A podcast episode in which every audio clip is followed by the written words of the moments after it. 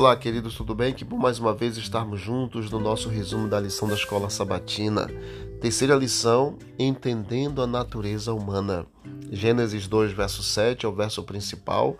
Então o Senhor Deus formou o homem do pó da terra e lhe soprou nas narinas o fôlego de vida, e o homem se tornou um ser vivente. Nesta semana, vamos considerar como o Antigo Testamento define a natureza humana e a condição dos seres humanos na morte também. Leia Gênesis capítulo 1, verso 24 a 27 e capítulo 2, verso 7 a 19 e responda que semelhanças e diferenças existem entre a maneira pela qual Deus criou os animais e a humanidade? E o que Gênesis 2:7 nos diz sobre a natureza do ser humano? Deus moldou o homem fisicamente e depois lhe soprou nas narinas o fôlego de vida. Ele criou homem e mulher, a própria imagem e semelhança da divindade. No sexto dia, Deus deu vida aos animais terrestres e aos primeiros seres humanos, um casal. Ele formou da terra todos os animais do campo e todas as aves do céu, e formou também o homem do pó da terra.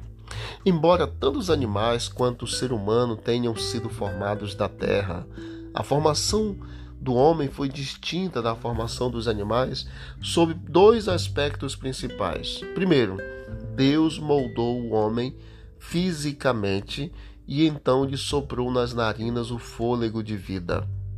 E o homem se tornou um ser vivente.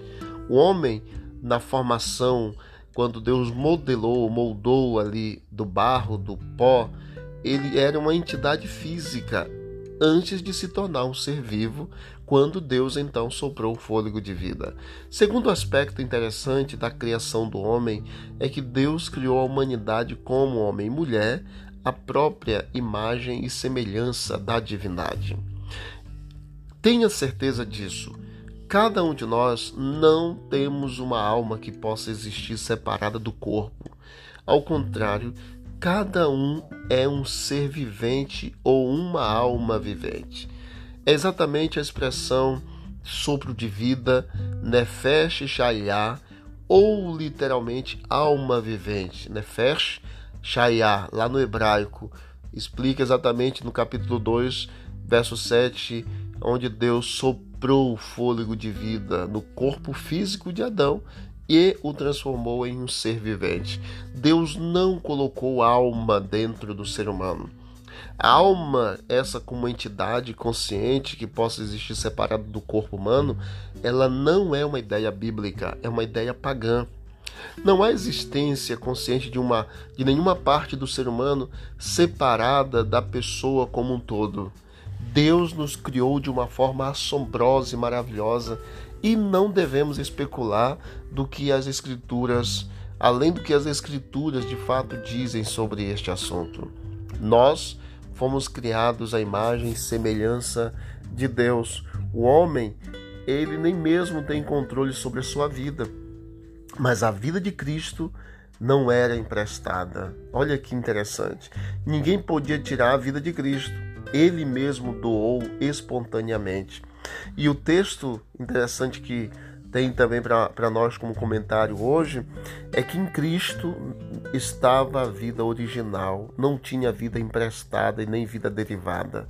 Essa vida não é inerente ao ser humano, ele só pode possuí-la por meio de Cristo. Você e eu só iremos possuir a vida original, não derivada, não emprestada, por meio de Cristo.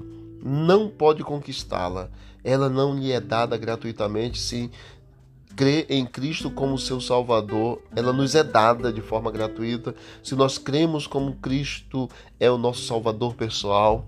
E a vida eterna é esta, diz a palavra de Deus, que te conheçam a ti, o único Deus verdadeiro, e a Jesus Cristo a quem enviaste.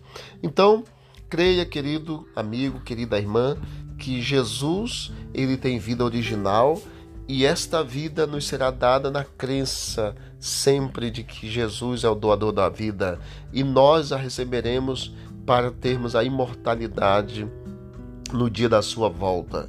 Até então, temos um corpo físico e temos o sopro, e o pó volta ao pó quando nós morremos e o fôlego volta para Deus. Não existe alma dentro do ser humano, existe fôlego de vida.